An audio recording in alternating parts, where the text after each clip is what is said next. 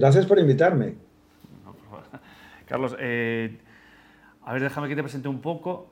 Si, te googlean y te buscan por LinkedIn, eh, la verdad es que es, da gusto eh, un, currículum tan extenso y tan interesante como el tuyo. Yo, para mí, para mí, Benito, te sigo desde hace tiempo y sé que eres escritor, has escrito creo que ocho libros, seis de ellos de comunicación. Yo me he leído creo que cuatro y tengo apuntados el resto. Son muy interesantes.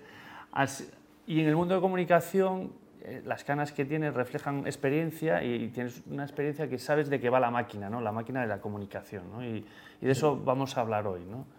Eh, Carlos, ¿cómo, cómo, cómo ves tú hoy, hoy en día las empresas, esto es Corporate Talks, hablamos de cultura empresarial y hablamos de comunicación dentro de las empresas. ¿no? Entonces quería irnos por, por ese mundo de comunicación dentro de las empresas. ¿Cómo ves a las empresas? ¿Cómo comunican las empresas hoy? ¿Cómo lo ves? Eh, yo creo que están entendiendo cada vez más la importancia de la comunicación. Yo cuando doy charlas en algunas escuelas de negocio, les digo a la gente, mirad, en las empresas de por sí ya sucede la comunicación de abajo hacia arriba, que es el rumor. ¿Cuál es el rumor? Pues que está la gente eh, currando y de repente eh, Alicia le manda un correo electrónico a Pedro y le dice, no te puedes imaginar la última que ha hecho José Luis. Y Pedro dice, nos vemos en la máquina de café, cuéntamelo. Y cuando llega la máquina de café se va uniendo más gente, el rumor acrecienta, el otro aporta un dato personal y al final a lo mejor es una mm, mentira o una leyenda o una exageración. Pero si la empresa es mala comunicadora, eso al final se va sentando, ese rumor y otros rumores, la preocupación por tu futuro, por los cambios de la empresa, que a lo mejor no son malos, que son buenos, cambios por eh, una novedad en el sistema informático, pero si tú no lo comunicas bien, entonces de abajo hacia arriba lo que va a ir es creciendo una especie de, marea de rumores y al final mm, te, darás cuenta que tú como jefe de repente te dicen, oye, ¿tú sabes lo que están diciendo por ahí? Que están diciendo esto, esto, y ¿dónde ha salido eso? Es, mentira, ya. Pero por eso es tan importante que la, eh, de arriba abajo tienes que saber comunicar. ¿Y cómo lo haces eso? Bueno, pues tienes que estar en constante comunicación con tu equipo, contarles cómo van las cosas, ser sincero, eh, y tener capacidad de, cuando digo capacidad de comunicar, es hablar claramente, no hablar en jerga, no hablar un lenguaje que nadie entiende o, hacer una presentación sobre algo y que la gente desconecte porque se aburre. Entonces, las empresas están entendiendo más ahora esta última parte, que es, oye, la comunicación de arriba abajo. Eh, y, tienes que enseñar a hablar a tus equipos. Hay gente que es muy buena, pero le pones delante de su equipo y se, pone a trastabillar, no sabe hablar, no sabe conectar.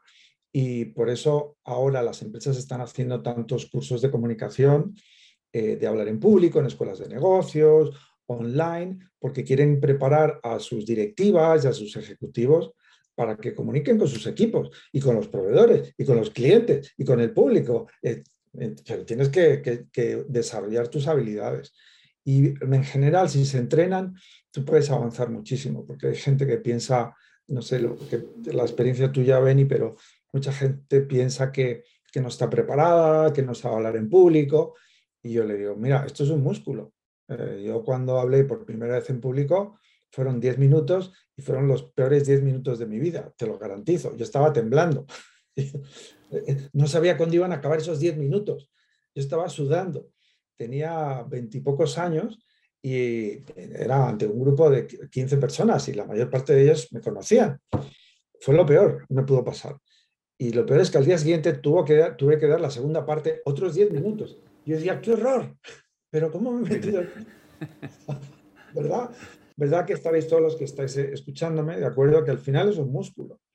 Porque luego la gente, es muy gracioso, porque la gente te dice, cuando estoy eh, dando algún curso, eh, yo les digo, oye, ¿tú, ¿tú qué tal? No, es que a mí me cuesta mucho hablar en público, estas cosas, la comunicación, yo no sé, le digo, oye, y por la noche en el bar, ¿cómo eres? Ah, soy buenísimo, yo cuento unos chistes y entonces yo digo, a ver, aquí hay algo que no entiendo. O sea, sí, sí, sí. Entonces yo entiendo que haya gente que, que sí es verdad que tiene, la gente tímida, que notas que en muchas reuniones eh, le cuesta hablar y tal. Pero eh, créeme, yo he entrenado a mucha gente y al final yo le digo, si no se trata de montar un show, se trata de que saques lo que tienes aquí, lo compartas con los demás, que te sientas bien, pero no tienes que montar un show, no, hace falta ser Steve Jobs. Eh, las fórmulas son más sencillas de lo que la gente cree. Y por eso yo confío mucho en, que las empresas ahora eh, inviertan y mejoran la comunicación. ¿Cuánto tiempo el más patán puede sacarle algo de brillo a, su músculo, a poder comunicarse? Mira, yo he visto casos de, horas. ¿eh? No te estoy diciendo horas. Sí, sí, sí. O sea, mañana eh, te, voy a contar, os voy a contar un caso. Esto era en una importante, muy importante escuela de negocios y estaba entrenando a un grupo de, directivos. Eh, era gente de, de alto nivel, que habían pagado una pasta o su empresa había pagado una pasta para... Era un curso de finanzas, contabilidad, team building, dirección. Y había una parte que era comunicación.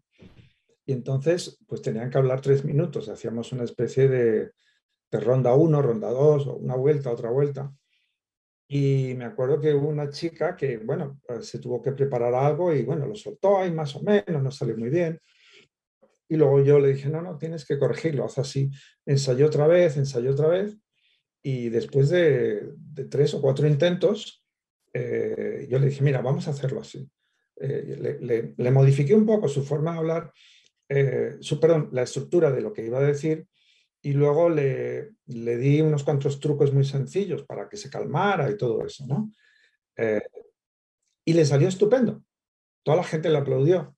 Y cuando terminó aquel ensayo, es verdad que era un ensayo corto porque son ensayos de tres minutos y tal, pero cuando terminó aquello, eh, todo el mundo se fue de clase y ella se acercó a mí y no os vais a creer lo que me dijo, pero es que me dijo que era la primera vez en su vida que hablaba en público.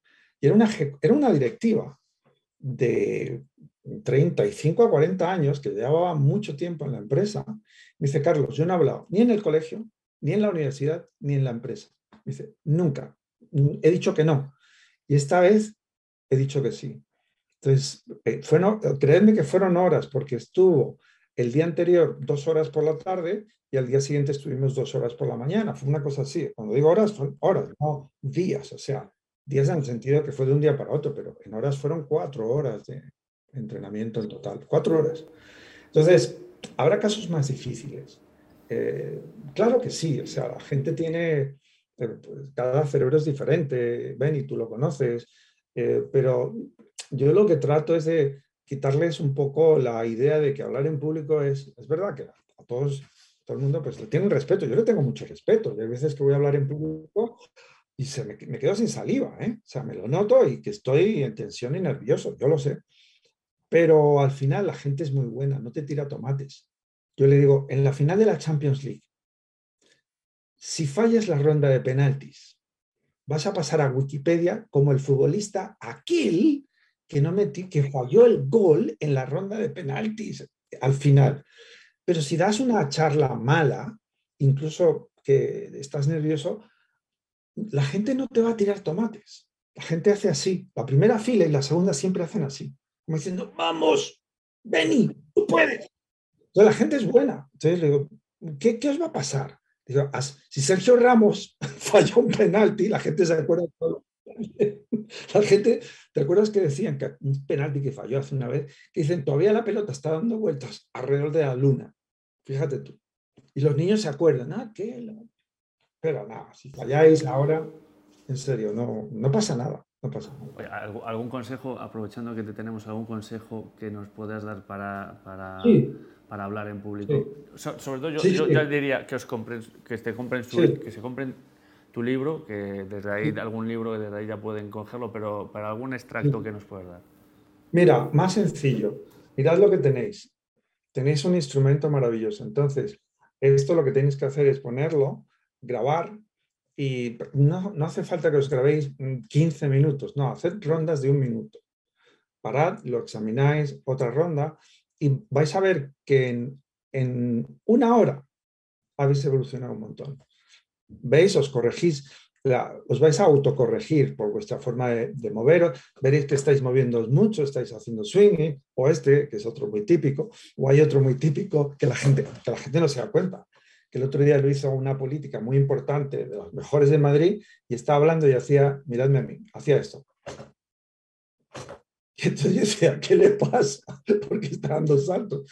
Y es una cosa que le pasa a mucha gente y no se da cuenta, incluso el, espectador no se da cuenta. Entonces, más sencillo, Beni. Aquí tenéis un maravilloso instrumento que os sirve para grabaros, autocorregiros y luego en la voz, poner el, en la voz, podéis grabaros vuestra voz un minuto y os vais a quitarlos. Eh, mm, ah, vale, así de sencillo, hacedlo, ya veréis que es sencillo. Vais a evolucionar y os vais a, a sentir muy bien porque vais a decir, yo puedo, pues claro, si, es, si eso se puede. Bueno, oye, Carlos, y, me, llama la atención que en LinkedIn pongas que eres storyteller o que esto, explicas la magia del storytelling. Eh, eh, cuéntanos, ¿qué, ¿qué es el storytelling y por qué está tan de moda? Bueno, voy a confesar una cosa aquí que solo diré en este momento. Storytelling es la vieja narrativa. ¿Por, qué le, por qué le llamo storytelling? porque de repente las empresas empezaron a llamar, a pedirme clases de storytelling. Yo decía, yo di clases de comunicación. Decía, no, no, queremos clases de storytelling. Y yo, ¿qué es comunicación, narrativa, escrita, hablar? Me decían, no, storytelling. Dije, storytelling. Pues, pues y era mejor. Oye, tengo un libro, Benny, que tengo un libro. Sí, lo sé, lo sé, lo sé, me lo he leído. Sí, sí. Y me va fenomenal porque la gente busca por internet, por Google, busqué storytelling y lo primero que hago en el libro es disculparme por haber puesto ese título. Pero es verdad que storytelling se ha convertido ya en una palabra eh, tan fuerte o con tanta mm, potencia como el wellness, mindfulness y todo este grupo de palabras que tomamos del inglés. Entonces, storytelling, yo creo que todo el mundo sabe contar historias. Unos mejor, otros peor, y el storytelling es el arte de saber contar. Y, eso lo sabemos todos, porque cuando éramos jóvenes, yo, yo siempre digo, cuando era joven y iba en pandilla a la playa, había dos tipos de chavales que triunfaban. Los que tocaban la guitarra en una fogata y las chicas, ¡ay! los que no tocábamos la guitarra y decíamos, voy a contar una historia de terror. Y las chicas, ¡oh, no! entonces, entonces, me doy gracia porque era lo único que me tocaba porque yo no sabía tocar la guitarra. Y es la única forma de competir con aquellos que sabían tocar la guitarra. Y todo el mundo, más que menos, eh, si, si, si, mañana vais a una cafetería a tomaros un café, eh, poner un poco la oreja a la mesa que está al lado. Y vais a ver que siempre hay alguien que... Y entonces le dice alguien a una compañera, estaba allí y, el, y, el, jefe pasa y me dice, oye María, que tienes que hacer esto. Y me vuelvo yo y le digo al jefe, ¿cómo que tengo? Pero tú qué crees que soy yo? ¿Una esclava o algo así? Y yo siempre digo, caray, qué increíble, qué historias hay en las... Em-". Y la gente lo cuenta, lo dialoga, todo lo que pasa, lo, hacen relatos. Y me dice, y le dije, y es, a cada rato está, me dice, me dice. Entonces, si tú te coges una novela, es dijo, dice, dijo, dijo. Entonces yo creo que todos tenemos ese dispositivo de forma natural y lo único que hay que hacer, si lo queréis eh, mejorar, eh, es seguir, leer mucho, ver, eh, aquí hay un, Jorge creo que es, que tiene las charlas TED Málaga, bueno, mirad las charlas TED, miradlas, ¿no? pero analizadlas, miradlas para analizarlas. Y veréis que todas arrancan con una historia, pero luego tienen, eh, van subiendo, o sea, tiene una estructura. Eh, y veréis que esa estructura os va a servir para eh, organizar vuestras charlas ante equipos o ante las masas, como queráis. No, no hace falta, hay charlas de todo tipo. Yo siempre digo que hay cinco tipos de charlas para hablar a las masas, las mesas, las misas, las mozas y las musas. Con lo cual, que sepáis que hay para todo. Y se puede, yo creo que con un poco de práctica la gente evoluciona muchísimo. Qué bueno, qué bueno. Pues eh, ya me están llamando la atención del tiempo. Eh, te tengo que pedir eh, consejo, que me des algún, algún, alguna lectura, que me recomiendes alguna lectura, algún libro. Yo recomiendo siempre los tuyos, pero, pero si quieres autobombo de tus ocho libros o, o algún otro libro que te haya tocado o, algún libro de comunicación, el que tú quieras. Eh, no lo sé, libros de comunicación. Mira, el, el, libro del que organizó las charlas TED en Estados Unidos, que es Chris Anderson, está bastante bien. Fíjate tú que yo, eh, el libro de él salió antes de que yo sacara uno que se llama Cómo hablar y presentar. Y dije, no lo voy a leer, quiero escribir el mío y luego voy a leerlo para que no me influya. Y vi que muchas cosas que yo había deducido, descubierto, que no había visto en otros libros, estaban en el, en el libro de él. Es Chris Anderson y es eh, cómo hacer una buena charla TED o algo así. Ya lo veréis. Seguro que Jorge os puede dar más datos. Y a mí me gustó mucho porque era muy práctico y servía muchísimo para eso, para la comunicación hablada. Carlos. A ti. gracias por invitarme. No, gracias por estar ahí y, y te seguiremos, te seguiremos. Muchísimas gracias, Carlos. Gracias, Ben. Venga aquí la, entrevista a Carlos. Eh, como veis, es un figura y, del que se aprende muchísimo. Yo recomiendo sus libros, pero de verdad no es algo postureo de venta. Que me he leído mucho de comunicación. Este Chris Anderson me lo he leído y está genial, pero es que lo de, el del de storytelling es una auténtica maravilla. Es súper fácil de leer cómo se nota que, que, lleva toda la vida en el mundillo y cómo lo, cómo lo destila para que lo, lo sepamos entenderlo cualquier público.